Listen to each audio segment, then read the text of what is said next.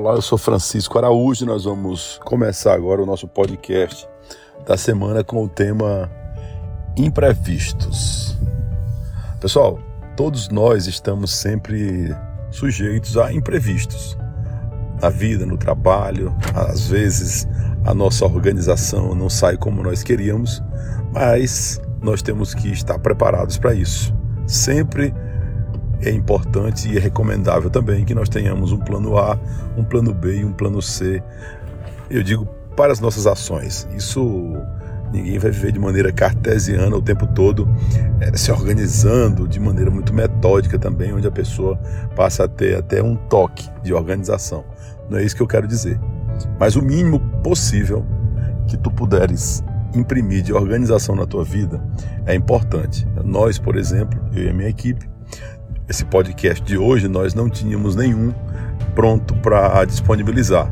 E aí a minha equipe ligou para mim, fez contato, Francisco, precisamos providenciar um novo podcast que nós não temos um para soltar essa semana. Ok, tudo bem, não há necessidade de criarmos uma dificuldade por conta disso.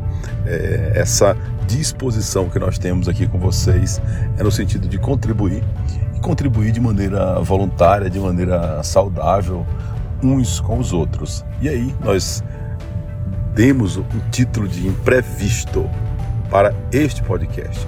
E aí, aproveitando evidentemente a oportunidade para tentar deixar de alguma forma a nossa mensagem, deixar alguma contribuição para as pessoas.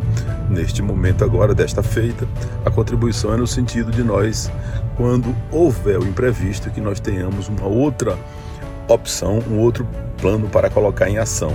E o mais importante, pessoal, é que a gente não perca a cabeça, que a gente não se desespere. Tudo tem um tempo previsto ao tempo de Deus, como é, é dito muito e pregado também. E no tempo certo as coisas se ajeitam. Diz que é, as, abóbodas, as abóbodas se ajeitam quando a carruagem começa a andar. E é mais ou menos assim a vida. Então, eu desejo boa semana a todos, fiquem com Deus, fiquem sempre ligados aqui nos nossos episódios toda semana no canal Fé e Ação aqui no Spotify. Fique com Deus, um abraço no teu coração.